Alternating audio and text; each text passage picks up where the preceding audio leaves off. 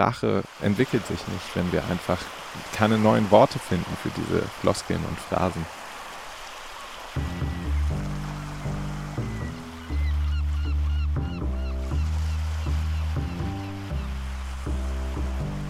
Kunst ist immer was, was entwickelt und nichts, was verwaltet. Aber solange wir einfach ständig einfach in unseren Bubbles bleiben, äh, habe ich das Gefühl, verwalten wir einfach nur. Und damit herzlich willkommen beim Windhauch Podcast. Mein Name ist Tobias Sauer und ich bin heute zusammen mit dem Jonas. Hello. Hallo Jonas. Wer bist du? Was machst du? Mein Name ist Jonas. Äh, ich bin äh, Songwriter aus Ludwigsburg bei Stuttgart. Ähm, bin mit meiner Musik viel, viel unterwegs, spiele viel und gerne leidenschaftlich Konzerte, endlich jetzt auch wieder. Und äh, ja, ich freue mich äh, heute ein bisschen mit dir über Kunst, Musik und das Leben zu quatschen, würde ich sagen. Jonas, wir sind ja ein Podcast über äh, Kirchenentwicklung und Glaubenskommunikation. Und äh, du sitzt hier zum einen, weil du äh, Teil vom Ruach-Netzwerk bist und da dich mit engagierst und zum anderen Teil auch, weil deine Musik ja schon sehr explizit geframed ist im Bereich von christlicher Musik oder tue ich dir Unrecht? Naja, also man kann, glaube ich, auf jeden Fall sagen, dass äh, ähm, die Leute, die meine Musik hören, äh, zum sehr großen Teil ähm, irgendwas mit äh, Spiritualität zu tun haben. Äh, das, das kann man auf jeden Fall so sagen, ja. Das heißt, äh, dieses Label ist dir nicht so wichtig? Ähm, du meinst so ein bisschen dieses Label äh, äh, christlich, Christenpop, Christenpop äh, christlicher Musiker oder sowas. Nee. Christlicher Musiker. Ja, ne? genau. Ähm, nee, ich habe meine Schwierigkeiten damit, weil ich finde es. Ähm, finde ich, äh, ich, ich würde mich nicht als christlicher Musiker bezeichnen, weil ähm, ich würde meine Themen auch jetzt irgendwie nicht so, so einschränken, weil das, was ich so schön finde, ähm, egal ob Christ, Atheist, Muslim oder sonst was, äh, ähm, in der Kunst wird meistens das behandelt, was einen bewegt. So. Ähm, das, was, was man der Rede wert findet. So. Und ähm, dieses Thema ist einfach ja in jedem Leben sehr viel dynamischer und sehr viel vielseitiger als nur irgendwie das eine Thema. Und, ähm, äh, und ich glaube, ich, ich, ich mag einfach nicht diese, diese Kategorien oder diese Grenzen, die wir irgendwie mit diesem Adjektiv christlich äh, oft aufbauen. Ähm, diese Exklusivität, die dadurch auch irgendwie manchmal entsteht. Davon bin ich nicht so ein großer Fan und äh, deswegen ist es mir ziemlich wichtig zu sagen, ich bin genauso ein Musiker wie, wie alle anderen auch, die einfach äh, über das reden und äh, über das Leben nachdenken und äh, sich versuchen, in der Kunst dadurch auszudrücken und irgendwie versuchen, in der Kunst äh, die Gedanken zu ordnen und zu sammeln. Ich stelle mir ja auch immer die Frage, was denn unchristliche Musik genau, ist. Genau, ja, ja. Ja, und also was, was macht denn, was macht denn äh, ein, ein, ein Song christlich so? Ähm, und ja, also bin ich, bin ich nicht so ein Fan davon. Ich finde äh, ich, ich, ich glaube schon, dass ähm, ich glaube, dass, dass jeder Song, dass jede Kunst irgendwie was Spirituelles hat. Ähm, weil ich glaube, dass ja, ab wann kommt denn Gott da ins Spiel? So, ne? Was muss ich denn tun, damit äh, äh, mein, mein Song christlich wird oder hier und da? Oder wie explizit muss das sein? Also, wenn ich, ich, meine, wenn du davon ausgehst, dass Gott die Liebe ist, kannst du eigentlich auch jeden Liebessong der Welt hören und immer auch irgendwas über Gott daraus finden und sagen. Und beziehungsweise du kannst es irgendwie drüber setzen und ich glaube, ohne viel Mühe hast du da immer eine Interpretationsschicht, die funktioniert. Ne? Ja. Genau, diese Interpretation, die ist, es gibt ein sehr, sehr schönes Zitat von, oh, wer war das? Ähm, ah, ich komme nicht mehr drauf. War es Monet? Ich weiß es nicht mehr. Aber ähm, das, er hat gesagt, Kunstwerke sind wie Picknickplätze, auf denen du äh, konsumierst, was du selber mitgebracht hast. Ähm, und das ist halt so oft so. Äh, ich habe ein Lied geschrieben, das heißt so viele Lieder, wo ich eigentlich erkläre, warum ich überhaupt Lieder schreibe. Und in der zweiten Strophe singe ich da, äh, wenn ich ehrlich bin, schreiben die Lieder mich. Ich lege sie in die Welt. Was sie dann tun, das weiß ich nicht. Und äh, früher wollte ich eigentlich immer, dass alle meine Songs so verstehen, so wie ich sie geschrieben habe und so wie ich sie gedacht hatte. Und irgendwann ist mir aufgefallen, äh, jeder konsumiert das, was er selber mitgebracht hat, in meinen Liedern. So. Und äh, plötzlich macht mich das ziemlich demütig. Und plötzlich merke ich gar nicht, merke ich, äh, es ist völlig egal, welches Adjektiv ich da vorne hinsetze, was die Lieder dann tun. Das ist, äh, ähm, das ist für mich was höchst Spirituelles. Äh, egal welchen Background du da hast oder nicht. Aber das, was, was Kunst, das, was Musik kann, ähm, ist mega, mega kostbar. Und wie du sagst, zum Beispiel ein Liebeslied. Also, ähm, ja, wie, wie explizit muss es sein? Und ich finde, wie gesagt, wir müssen da überhaupt gar nicht diese Kategorien aufbauen, sondern das, was wir uns fragen können, ist halt, was macht das Lied mit mir? So, und dem nachgehen. Davon bin ich Fan. Das ist halt so die Frage vom Mens Autoris, ne? Ob die, äh, ob der, der die Autorin und die Meinung, mit dem das Werk, von der die Autorin gemacht worden ist, ausschlaggebend ist für die Interpretation oder nicht. Und, und letztendlich ist doch eigentlich das auch das höchste Kompliment, wenn Leute was mit dem Lied verbinden, weil das ja bedeutet, dass das Sitz im Leben der Leute bekommen hat. Wenn ich habe das ganz oft, also so in Diskussionen, wenn es darum geht, um Gebete, ne? Und dann sagen die, ja, wenigstens Gebete sollen die noch mitnehmen, wenigstens das Vaterunser sollen die noch kennen oder so, weil damit äh, die verbinden, dass viele Leute am Sterbebett zum Beispiel sich noch oder in Demenz sich noch an Gebete erinnern können, natürlich durch die Sozialisation heraus. Ich denke, heutzutage werden sie sich vielleicht an Liedtexte erinnern, ne?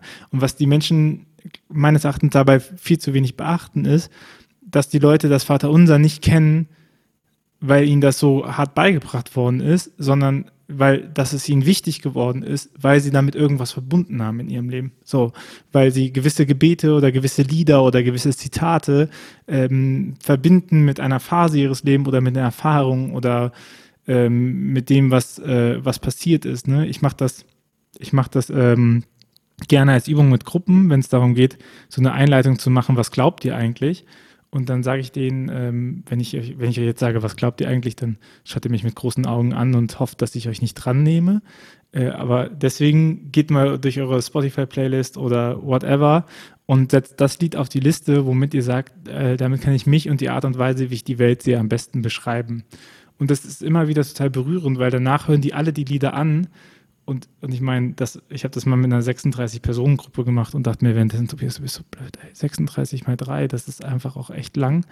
Aber die haben alle super krass konzentriert zugehört und so ein Feedback, was nachher kam, war auch zu sagen, boah, ich habe noch nie so viel über die anderen verstanden. Ne? Also was, was eben auch die Auswahl davon äh, mitbringt und so und was die da an Transzendenz auch einladen. Und wenn du einfach die Lieder siehst, kennst du die Geschichte von ja, denen noch. Ja, ja. Nicht ganz und trotzdem hast du einen Einblick darin, was die so denken. Ja, total. Das ist mega, mega schön.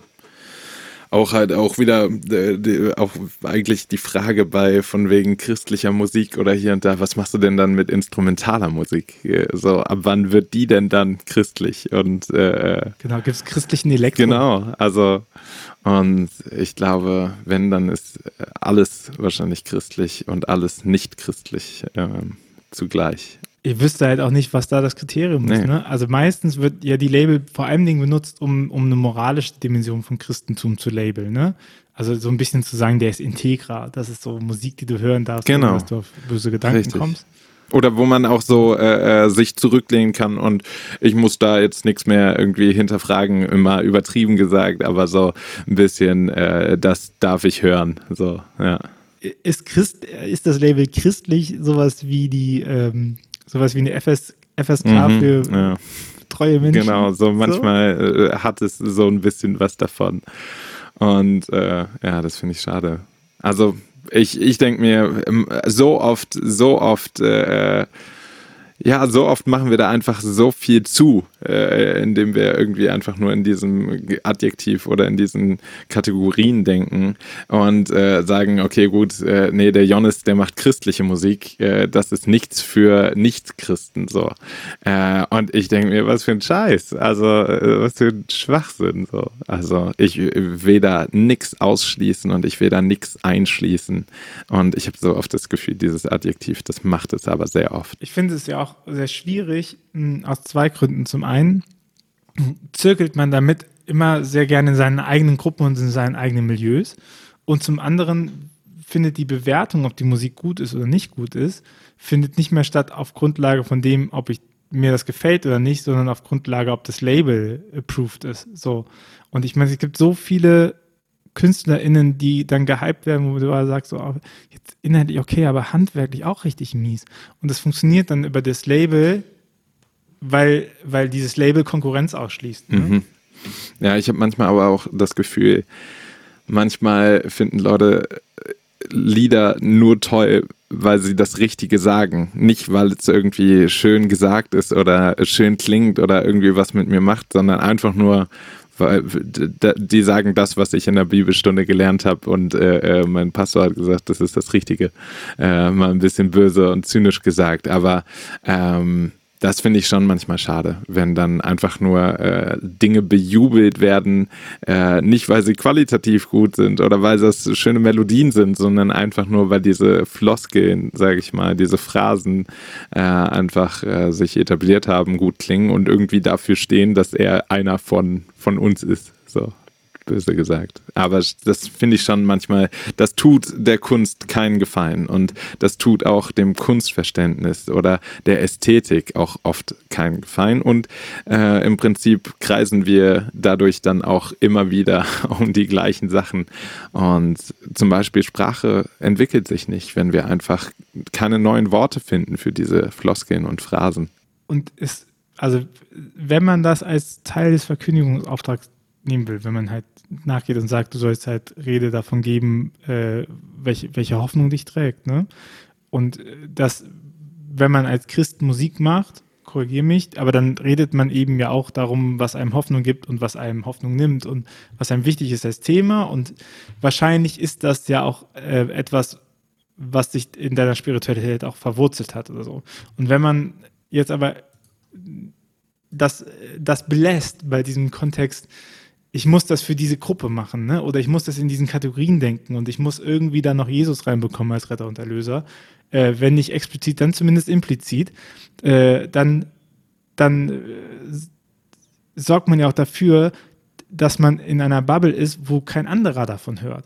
Ne? Und also es geht ja, es hat ja dann keinen, es hat ja dann keinen Impetus nach draußen. Wenn du, wenn du es schaffst, mit einem Lied von dir in die Chart zu kommen oder im Radio gespielt werden, ganz mal Radiostation, dann, dann erzählst du ja von deiner Hoffnung eben auch weit weg. Ne? Und wenn du es halt nur in diesen, mh, hm, das ist so ein bisschen Selbsterhaltszirkel, weißt du? Also die, die, die, die schon da sind, haben es ja wahrscheinlich für sich schon mal gefunden, in welcher Kategorie und so da dahingestellt, aber die sind ja für sich so, dass die sagen, ach ja, ich kann diese Hoffnung mal mitteilen. Ne? Und mit anderen kommt man da über diese Schiene halt einfach deutlich weniger auch in äh, Kontakt. Und das finde ich auch so schade, ne? weil, weil gerade dieser Kontakt und dieser Austausch, der bringt ja die D Dynamik rein, ne? Da man sagt so, hey, das ist einfach Quatsch, was du singst. So, oder das, das hat mich berührt, was du da gesungen hast. So, das, äh, das ist ein Wort, was mir gefehlt hat, oder eine Phrase, die mir gefehlt ja, hat. Ne? Ja. Und das ist halt auch äh, wieder dieses, ähm, wo, wo finden denn, äh, ähm, ja, wo finden denn äh, Künstler und Künstlerinnen zusammen, die aus völlig unterschiedlichen auch äh, Weltansichten kommen. Ähm, und so oft habe ich das Gefühl, äh, werden äh, die, die Frommen, die Christen alle in die Ecke gepackt, so, und, äh, und die, die anderen äh, in die Ecke, so. Und äh, wenn, wenn ihr was von uns wollt, dann müsst ihr halt zu uns kommen. Und äh, wir kommen eigentlich nur zu euch in unserer Überheblichkeit, um euch jetzt mal die Welt zu erklären. Ähm, aber ich glaube, dieses Welterklären funktioniert am besten in der Gemeinschaft in der Synergie und auch von der Pluralität her. Und das würde ich mir schon sehr wünschen. Auch ähm, ja, auch, auch da wieder das, was ich auch äh, vorhin meinte, ähm, dieses, dieses Exklusive, ähm, dieses, im Endeffekt sind wir doch alle Künstler, die nur über das reden und singen, was, was ihnen der Rede wert ist, so was sie bewegt, was ihnen wichtig ist. Und jetzt lass uns doch äh, in den Austausch gehen. Was, was ist uns wichtig? Was ist dir wichtig? Erzähl mir. Und äh, ich erzähle dir, was, was mich bewegt. Und vielleicht merken wir oft, äh, hey krass, wir sind ja äh, gar nicht so weit auseinander, wie wir äh, oft dachten und denken. Und ich würde mir sehr, sehr wünschen, dass wir zum Beispiel auch, äh, ich sag mal, nicht fromme äh, äh, Musiker und Musikerinnen und Songwriter äh, in unsere Gottesdienste einladen und äh, genauso würde ich mir auch wünschen, dass irgendwie ähm, Kunstschaffende aus der frommen Szene äh, noch viel mehr einfach die Selbstverständlichkeit auch äh, äh, ja, außerhalb der Bubble sehen. Ähm, weil ich einfach glaube, dass Kunst da echt viel kann, echt viel verbinden kann. Und äh, Kunst ist immer was, was entwickelt und nichts, was verweitet. Aber solange wir einfach ständig einfach in unseren Bubbles bleiben, äh, habe ich das Gefühl, verwalten wir einfach nur. Und äh, ja, wir tun uns, ich, ich finde, wir tun uns da keinen Gefallen, wenn wir da einfach in dieser Kategorie christlicher Musiker und nicht christlicher Musiker denken. Nee, und man tut sich, glaube ich, auch selber keinen Gefallen da drin, weil doch dass die höchste Anerkennung für deine Arbeit ist, wenn du in unbekanntem Terrain auch erfolgreich bist, oder? Also jetzt zu sagen, ich, keine Ahnung, ich spiele halt in meiner Homebase, da hoffe ich halt, dass Leute dich mögen und dich gut finden, eben auch aus vielen verschiedenen Beziehungsaspekten, aber zu sagen, hey, ich gehe zu The Voice of Germany und guck mal, wie weit ich komme, und die haben gar nichts mit mir Bezug, die, die sehen mich einfach als einen Musiker unter vielen. Und das ist ja doch nochmal spannend, sozusagen, okay, wenn ich nochmal von vorne anfangen müsste, also man will seine Community natürlich behalten und das ist auch voll wichtig, dass man auch Fans hat, aber funktioniert es auch, wenn ich noch, wenn mich niemand nicht kennt, findet der auch meine Lieder gut, ne? Und äh, ich, ich keine Ahnung, ich merke das bei mir, ich finde das immer einen ganz guten Check-up nochmal zu sagen, so finden auch Leute meine Sachen gut, die nichts mit Kirche zu tun haben. Ja, also ich würde ich würd gar nicht sagen, das ist irgendwie für mich dann das größte äh, Kompliment oder sowas, sondern äh, eben für mich ist das das größte Kompliment dann, wenn die Leute äh, von meiner Musik bewegt sind. Egal, ob sie in meiner Homebase sind oder bei The Voice of Germany sitzen. So. Ähm, auch da, selbst diese Grenze will ich gar nicht äh, irgendwie von wegen, das, was ist denn meine Homebase und hier und da.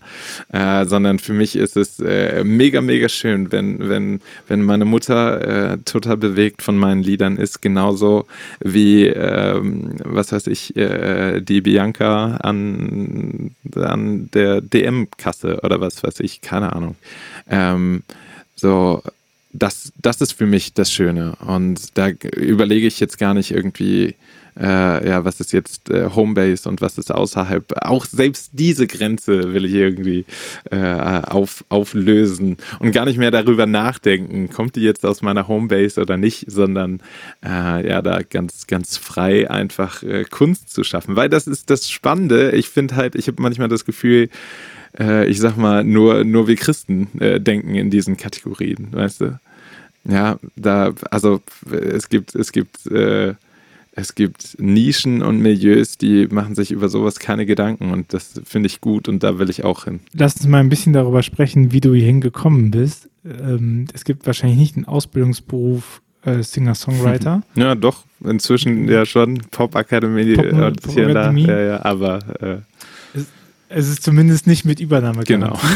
äh, Johannes, wie bist du hier hingekommen? Ähm, alles fing an damals, als. ähm, Hast du darauf gearbeitet? War das schon immer so das Ziel? Hm, also Musik war schon immer irgendwie ähm, extrem hoher Stellenwert in meinem Leben. Das war für mich Ausdruck und Einfluss äh, immer, immer und immer wieder. Äh, Musik war immer das, was mich bewegt hat, äh, in jeglicher Hinsicht. Und ähm, ich habe früher, weißt du, so, für mich war es, äh, fing es irgendwie mit dem Lenkrad-Trommeln von meinem Papa auf Autofahrten an, ähm, die, die mich getriggert haben. Dann habe ich, äh, als ich kein Instrument konnte und nicht äh, singen konnte äh, oder nicht gesungen habe oder sowas, ähm, habe ich getanzt. Äh, äh, ja, und ähm, und irgendwann habe ich dann Gitarre gelernt und habe da mir meinen Ausdruck verschafft. Ähm, das war immer, immer super, super wichtig für mich. Und, ähm, und dann 2010 war ich äh, in, in meinem FSJ und äh, FSJ ist ja auch so ein freiwilliges soziales Jahr nach, nach dem Schulabschluss. Ist immer auch ganz gut, um sich zu sortieren und zu sammeln, ne? äh, zu überlegen, so, what's next, wo, wo geht's hin?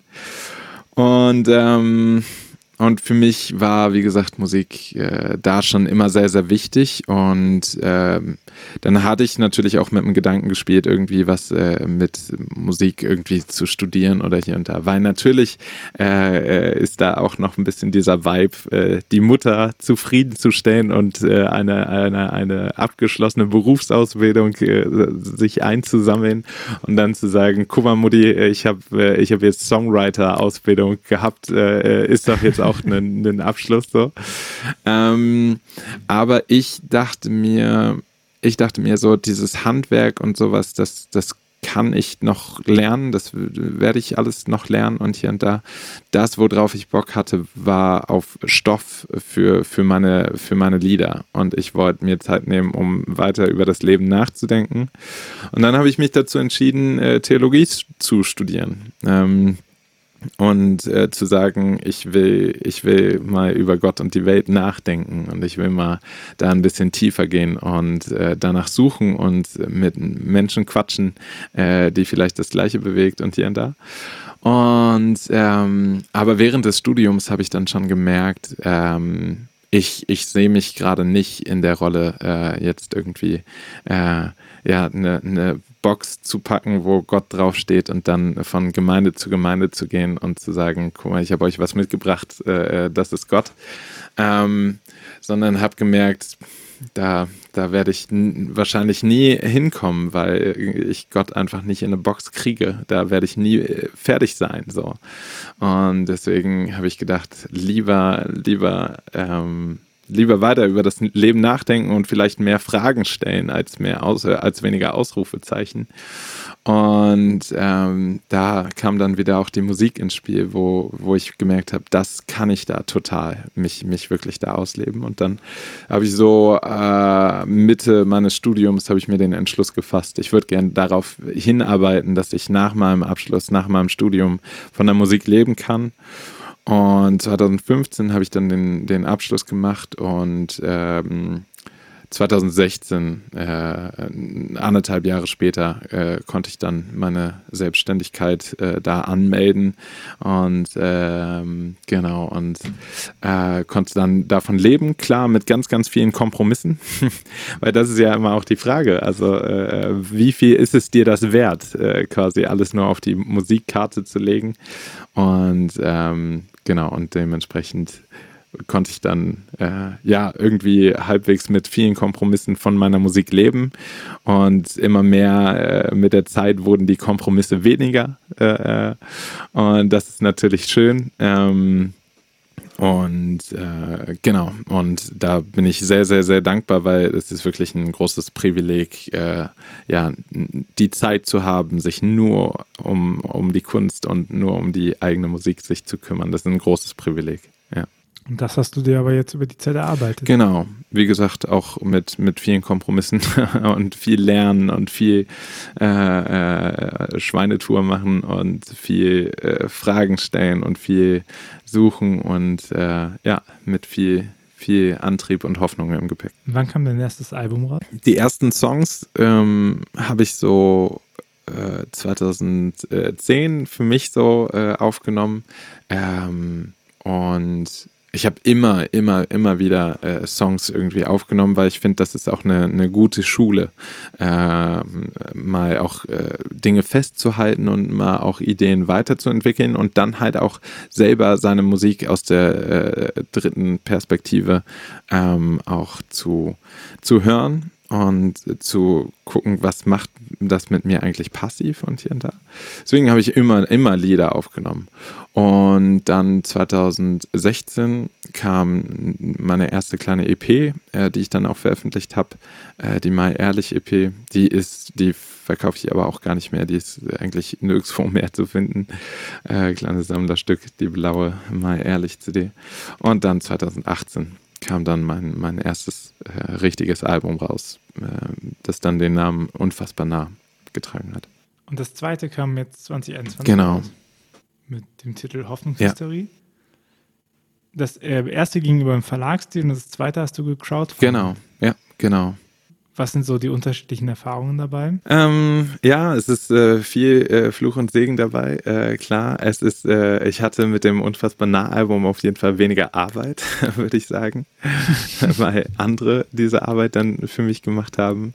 Ähm, der Vorteil allerdings ähm, bei dem zweiten Album war, äh, ich konnte noch freier ähm, äh, gestalten. Ich musste nicht mehr irgendwie Rücksicht nehmen auf, auf ein Label, die sagen, ah, mm, mach doch mal das und mach doch mal das, dann verkauft sich das besser oder hier und da. Ähm, sondern ja, ich konnte auch da wieder weniger, ich musste weniger Kompromisse einfach machen. Und, ähm, und natürlich ist für mich, war für mich das eins der schönsten Signale natürlich auch, wie das Crowdfunding gelaufen ist. Das war, ähm, das ist eigentlich mega, mega schöne, schönes Feedback, wenn Leute sagen, ähm, hier nimm mein Geld, ich finde geil, was du machst, bitte mach mehr davon. Keine Ahnung, wie das Album wird, aber ich glaube, das wird geil und äh, ich will mehr davon. Und diesen Support. Also ein direkter, direktes Total, Feedback, ne? absolut. Und vor allen Dingen nicht nur ein äh, Feedback von wegen, äh, hey, ich finde, ich mag deine Lieder und ich finde deine Lieder schön, was äh, auch schon richtig viel ist, äh, sondern dann halt auch einer, und ich, ich gebe dir was davon. Äh, äh, von ich, ich habe weniger, ich nehme es in Kauf, dass ich weniger habe, um mehr von deiner Musik zu bekommen. So. Und äh, das ist mega, mega schönes ähm, und sehr wertschätzendes äh, Feedback natürlich. Und ähm, genau, das, das hat dieser Support, äh, der hat es halt möglich gemacht, dass ich wirklich diese Platte rausbringen konnte. Ja. Du hast gesagt, du willst nicht mit einer äh, Box, wo Gott draufsteht, von Gemeinde zu Gemeinde tingeln. Ähm, hast du jetzt nicht eine Liederbox, mit der du von Ort zu Ort tingelst und auch mehr oder weniger über die Themen singst, die dir wichtig sind? Ja, total. Also ich habe ich hab auf jeden Fall eine Box dabei, wo drauf steht, äh, äh das sind Themen, die mir wichtig sind. So. Und, äh, und genau, die ist randvoll gepackt mit Liedern. Und was ich so sehr an, an Musik, an Kunst generell mag, ist halt, äh, wie gesagt, dieses, was, was Lieder machen können. Ähm, für mich ist ja schon auch dieses, äh, so wie ich es in dem Song so viele Lieder sage, Ne, dieses, wenn ich ehrlich bin, schreiben die Lieder mich, ich lege sie in die Welt, was die dann tun. Das weiß ich nicht. Und äh, plötzlich bin ich da jetzt gar nicht mehr der, der, der Prediger, sondern eigentlich einfach nur äh, der, der Liedschreiber, der, der einfach gerade ein Lied singt. Und ähm, wo, ja, wo so viel mehr, ähm, so viel mehr Platz ist für, für, für die eigene Welt ähnlich wie mit dem, mit dem Zitat äh, von wegen äh, Kunstwerke sind wie Picknickplätze, wo man konsumiert, was man selber mitgebracht hat. Und ich möchte, dass die Leute nicht das konsumieren, äh, äh was, äh, was ich denen jetzt auf den Tisch setze, sondern ich bin nur derjenige, der eine, eine Decke auslegt und äh, sagt, ähm, guck mal, ist die Farbe nicht schön. So. Und ähm, das, was dann da angestoßen wird, äh, habe ich nicht in der Hand, aber ich finde es mega, mega schön, wenn irgendetwas angestoßen wird. Aber schau mal, ich, ich finde das schon bemerkenswert, dass das so im Kontrast zum Fahrberuf äh, gestaltet ist, weil das ist doch eigentlich, wenn wir auf Kirchenentwicklung gucken, doch ein Hauptproblem, dass wir denken, das stände im Kontrast. So, also das, ich glaube, auch diese Diskussion um christliches Label kommt ja daher, wir hatten es ja auch schon, dass christlich so ein bisschen als FSK für fromme Menschen äh, genommen wird, aber eigentlich ist ja das, was du machst, gar nicht so weit weg vom, vom Fahrberuf, zumindest in, in, einem, in einem Teilaspekt, okay? So, sondern, sondern du gehst raus, genau wie auch damals, und erzählst Leuten von dem, was dein Herz erfüllt. Und das hat, das hat eh, das hat auch einen Anteil davon. Und wieso, wieso schaffen wir das nicht? Ähm, also anders, warum muss ein Pfarrer eine gewisse Quote an, an explizit Äußerungen mit sich tragen, um als Pfarrer durchgehen zu können. Wieso könnte nicht auch, ich übertreibe, wieso könnte nicht auch eine, eine Kirchengemeinde sagen oder ein Kirchenkreis oder eine Landeskirche zu sagen, wir leisten uns fünf Jonnisse, äh, die wir grundfinanzieren oder die wir mit ausstatten, weil das eben auch Teil unserer Art und Weise ist, wie wir darüber reden wollen. Ne? Ich meine, dieser Bezug von, von Künstler engagieren ist ja etwas, was in der kirchlichen Tradition nicht so unüblich war. So. Aber man wird so rausgedrängt. Also ne, du wirst nicht aktiv gedrängt, aber man merkt schon, das Bild von den Leuten, die professionell verkündigen, ist verknüpft mit ähm, Gemeinde, also an einer, nur an einer Gemeinde und ist von, verknüpft mit, ähm, du musst die Formen halten, die gegeben sind und ist verknüpft mit, du musst das explizit tun, du darfst die Leute, also darfst die Leute natürlich zum Denken anregen, aber du musst halt irgendwann schon sagen, dass Gott wichtig ist und äh, die Gebete so gebetet haben. So. Es ist halt äh, äh, wirklich einfach immer dieses äh, Spiel von Norm und Erwartungshaltung. Ich finde ein sehr gutes Beispiel oder ich finde es sehr spannend irgendwie bei, bei manchen meiner Kollegen, das äh, gerade zu beobachten. Ich habe zwei, drei Kollegen, ähm, die äh, sind, äh, waren jetzt sehr lange Zeit als, als Lobpreisleiter, äh, ne, als äh, ähm, Gemeindelieder, äh, Singer. Ähm, waren sie äh, viel unterwegs und viel bekannt. So, äh, die waren dafür bekannt, dass sie äh, diese Worship-Zeit äh, leiten und singen und dass sie Lieder singen, die die Leute äh, kennen und ähm, dann ne, so wie diese äh, Floske, diese fromme Floske ist, sie in die Anbetung zu führen und hier und da. Und ähm, da merkt man ja auch, wenn man sagt, äh, ich bin euer Lobpreisleiter, der euch jetzt in die Anbetung führt, ist das ja schon ganz, ganz viel, ähm, was da mitschwingt. Und ganz, ganz viel Erwartungshaltung, ganz, ganz viele Bilder, die da aufgehen. Und ich glaube, bei vielen ist das einfach ja, ja, du machst jetzt gefühlvolle, emotionale äh, Musik und ähm, äh, nachher keine Ahnung, haben wir alle Tränen in den Augen und die Hände nach oben. So.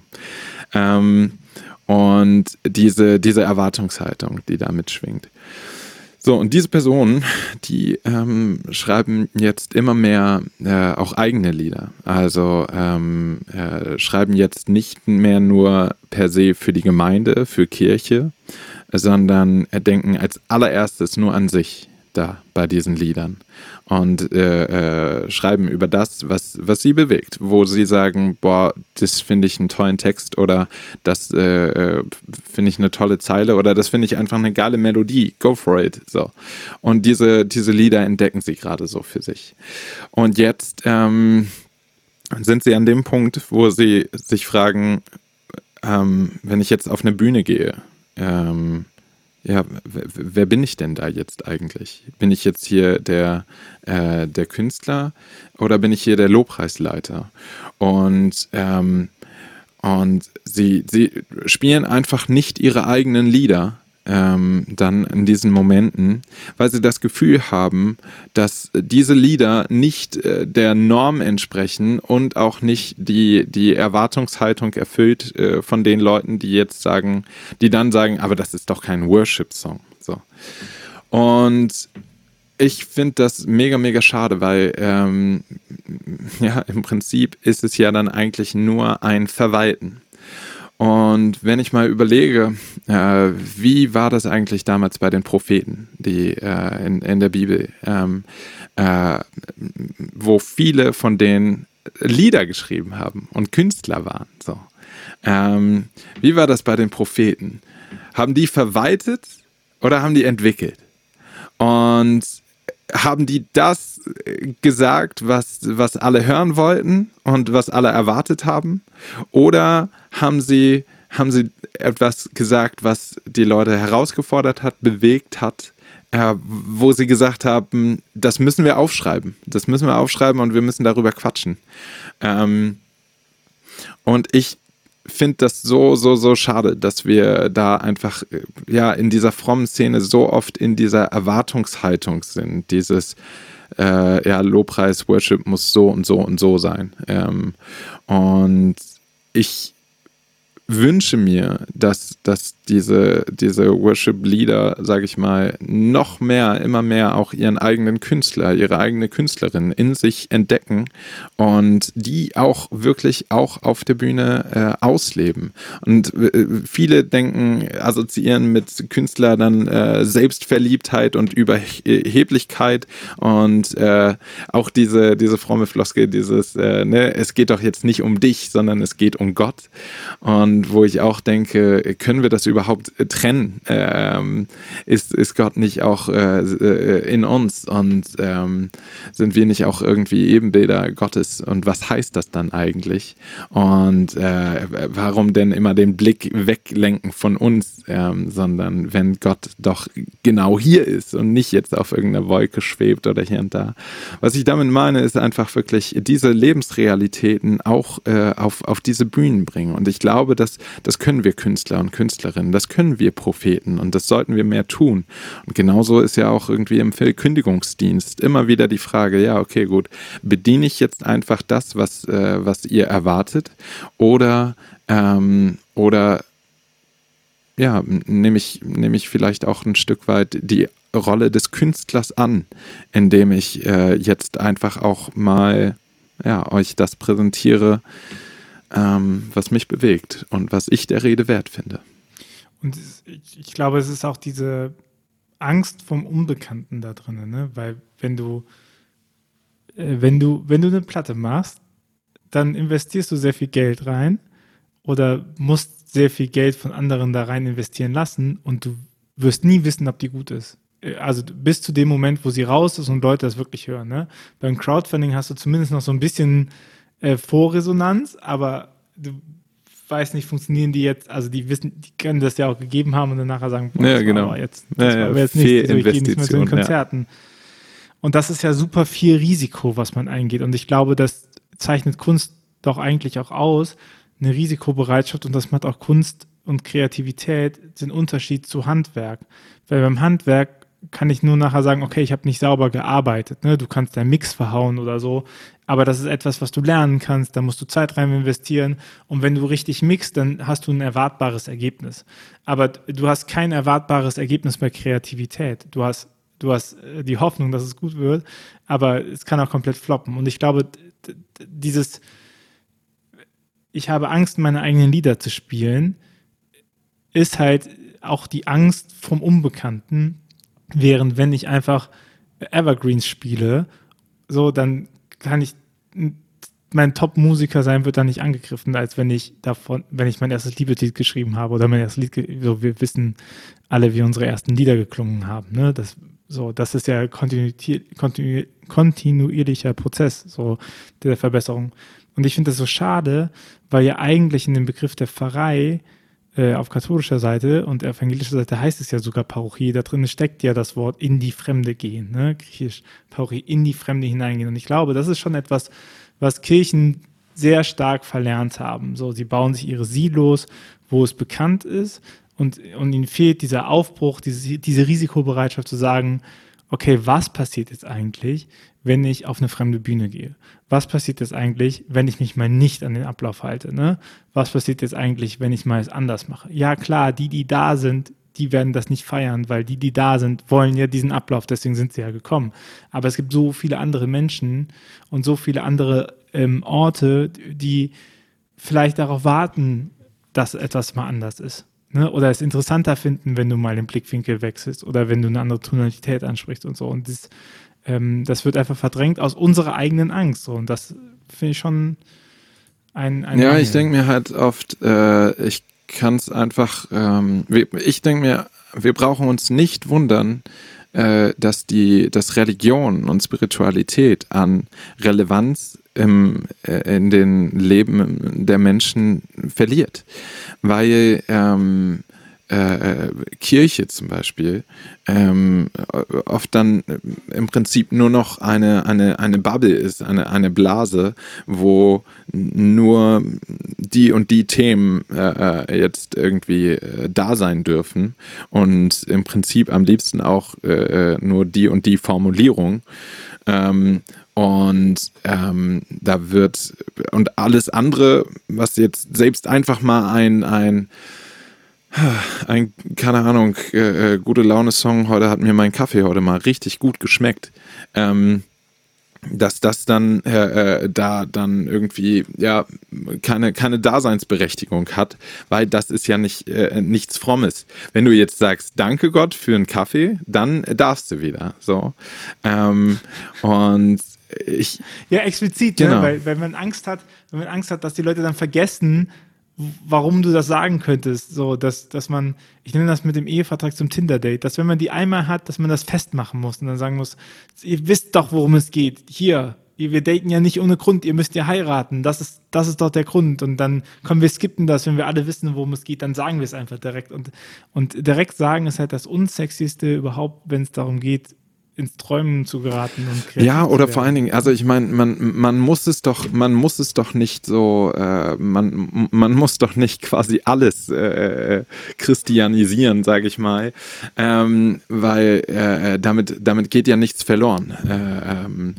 äh, wo ich mir so denke, ja, ich kann es total nachvollziehen, wenn äh, Leute ähm, in, in einen Gottesdienst gehen, um eine spirituelle Erfahrung zu machen.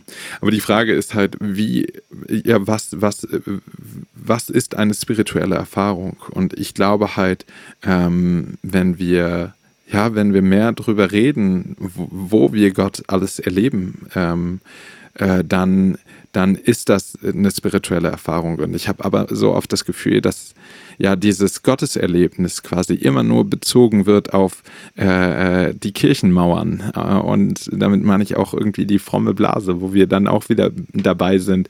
Erwarte ich bei einem Radio-Pop-Song, erwarte ich, dass ich da in diesem Song Gott äh, äh entdecke oder ähm, wo andere sagen, ich erwarte eher, äh, dass ich Gott entdecke bei einem äh, Worship-Abend äh, als im Radio. So.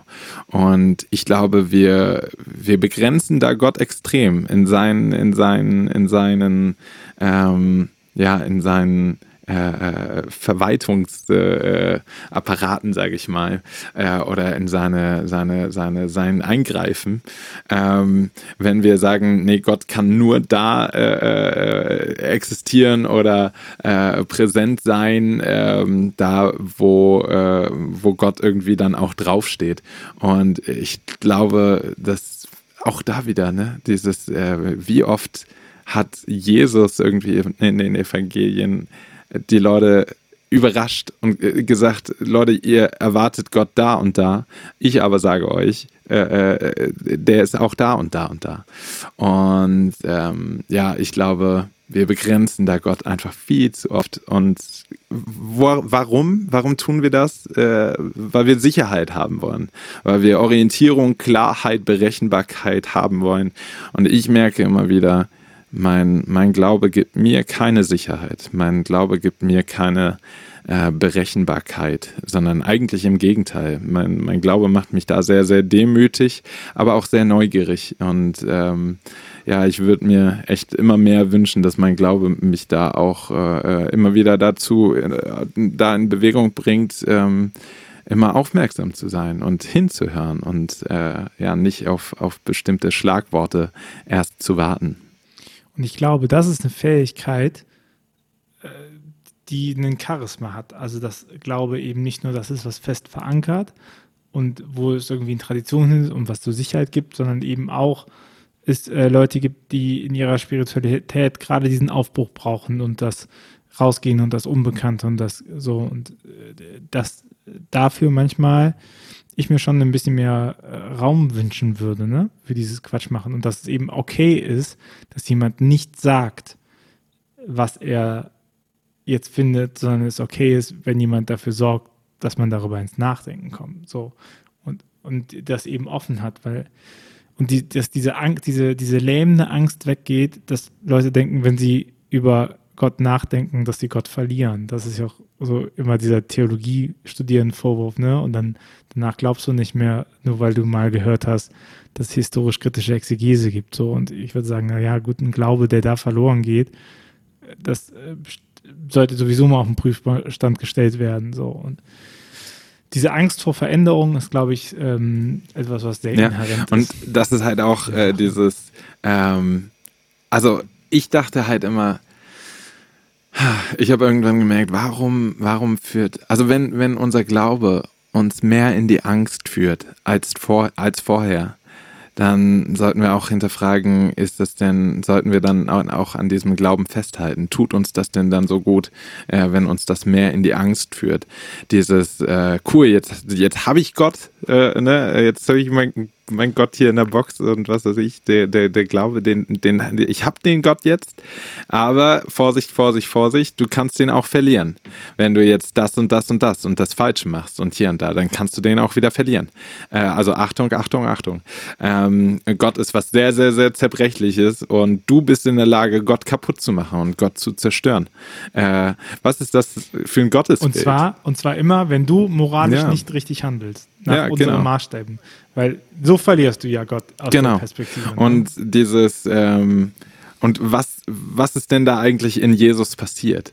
Ist es nicht, und ich glaube, und das, was da äh, mit Jesus passiert ist, das nimmt mir die Angst, weil plötzlich äh, Gott nicht mehr irgendwie äh, äh hinter dem Vorhang ist, sondern äh, dass der Vorhang da durch, durch gerissen ist und plötzlich äh, Gott in allem ist. So. Und ähm, also wie, wie komme ich denn auf die Idee, Gott zu verlieren, äh, wenn er doch überall ist. So.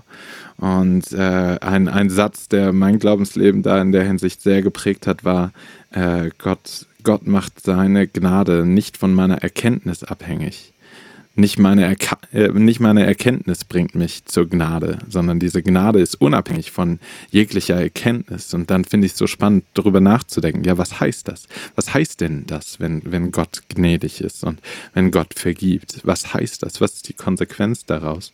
Und für mich war das äh, auch eins der, der größten Evangelien, das äh, krasse Evangelium, das keine Lüge und kein Fehler und kein falsch gegangener Weg könnten mich je von dir trennen, weil du jeden Weg mitgehst. Sondern es ist nicht dieses, äh, wir rennen Gott nach und äh, ähm, äh, wir gehen überall dahin, wo, wo Gott hingeht, ich glaube, das wäre ganz schön vermessen. Und ich habe, wenn ich mir die Geschichte angucke, äh, dann habe ich nicht so das Gefühl, dass wir immer irgendwie Gott nachgegangen sind und was weiß ich. Äh, sondern ich glaube, das krasse Evangelium ist, dass, dass Gott uns nachgeht. Und ähm, dass egal wohin wir gehen, äh, dass da Gott nirgendwo sagt, nee, an dem Punkt gehe ich jetzt nicht mehr mit. Also da, äh, da kannst du mal schön alleine hingehen. Äh, kann ich nicht hingehen? Will ich nicht hingehen? Und was sagt das immer auch über unser Gottesbild aus? Was, was sagt das über diesen Gott aus? Ja. Und vor allen Dingen auch zu sagen, ist es doch für Gott nicht relevant, dass ich ihm ihr zeige, wie toll ich bin und wie sehr ich ihr treu bin, sondern das Relevante ist doch, wie sehr bin ich bereit zu hören. Also das heißt, auch in, mich in Situationen zu begehen, wo ich was hören könnte, ne? Und nicht immer nur denselben Lärm um mich habe. So. That's right. Johannes, äh, äh, bevor ich dir die letzte Frage stelle, ein kleiner Hinweis für unsere ZuhörerInnen. Dieser Podcast, ähm, den könnt ihr unterstützen und damit unterstützen, dass ihr wöchentlich ich mich mit einem Gast, einer Gästin unterhalten kann zum Thema Glaubenskommunikation und Kirchenentwicklung. Dieser Podcast äh, braucht in der Produktion schon etwas mehr Zeit und äh, das wäre sehr, sehr gut und sehr nett, wenn äh, du das kannst und du dabei unterstützen kannst. Äh, das kannst du machen über steadyhq.com slash windhauch oder auch auf windhauch.ruach.jetzt slash support. Ähm, dann kannst du eine Mitgliedschaft abschließen und äh, damit erhältst du auch jeden Donnerstag ähm, zum Erscheinen der Folge eine Zusammenfassung der Folge in den wichtigsten Themen. Das heißt, äh, du kannst dir die anhören und du kannst danach, wenn du nochmal was zu ähm, der Frage vom Verhältnis von christlicher Musik zu Musik oder zur Frage von wo Gott suchen und sollten wir nicht Musiker einstellen, kannst du dich einfach nochmal durch die Folge lesen, anstatt sie dir nochmal anzuhören. So kannst du dir nach und nach ein kleines äh, Nachschlagewerk aufbauen. Ähm, unterstützt natürlich nur, wenn du was hast. Der Podcast bleibt weiterhin kostenlos. Ähm, erzähl gern weiter, schreib uns Feedback. All das freut uns und es ist kein Zwang, das zu tun, aber es würde uns sehr helfen in der Produktion. Johannes, eine letzte Frage an dich. Ähm, was wünschst du dir von für eine Kirche der Zukunft? Ich würde mir wünschen, dass ähm, ja, ich finde es super spannend, dass wir gerade irgendwie in so einer, so einer Umbruchszeit sind. So fühlt sich gerade irgendwie an, äh, der Religion in Deutschland. Ähm, die, ähm, die Notwendigkeit einer Kirche zu, zu suchen. Und gerade, äh, wo sich die Notwendigkeit einer Kirche irgendwie gerade neu ordnen muss, so weil die, wir, wir brauchen die Kirche nicht mehr, um, um, um Wissenschaft äh, zu äh, ersetzen. Wir brauchen die Kirche nicht mehr, um äh, zu erzählen, wie, wie die Welt entstanden ist. Ähm, und gerade jetzt in solchen Zeiten wie Krieg und wie Unsicherheit und hier und da, da hinter, zu hinterfragen, äh, was für eine Relevanz hat denn eigentlich die Kirche heutzutage noch? Und da würde ich mir wünschen, dass die Kirche mehr bewegt. Und ähm, ja, aber das Ding ist, ich wünsche mir halt, damit Kirche was bewegt, muss sie sich, muss sie sich bewegen. Das, das glaube ich schon. Und ähm, gerade ist eigentlich eine sehr, sehr gute Chance, um, äh, ja, um diese Bewegung anzunehmen um dann auch wieder etwas Neues zu bewegen. Und ich finde es sehr, sehr gut und wichtig, dass wir uns die Frage stellen, was, was für eine Relevanz hat das, wenn nicht mehr nur Tradition, sondern was für eine Konsequenz hat der Glaube im Hier und Jetzt. Nicht nur irgendwie äh, für ein Jenseits äh, irgendwie später, sondern was für, eine, was für eine Konsequenz, eine Relevanz hat mein Glaube im Hier und Jetzt. Und das finde ich super, super wichtig, dass wir uns immer wieder diese Frage stellen, da in Bewegung bleiben, äh, damit wir, damit da sich auch was bewegen kann. Das ist super, super wichtig, dass sich etwas bewegt. Johannes, vielen Dank, äh, dass du mithilfst, dass sich was bewegt und für deine ausführlichen Antworten äh, auf die Fragen. Gerne, sehr, sehr gerne. Danke, dass ich da sein durfte. Sehr gern. Bis zum nächsten Mal. Bis dann. Tschüss. Ciao.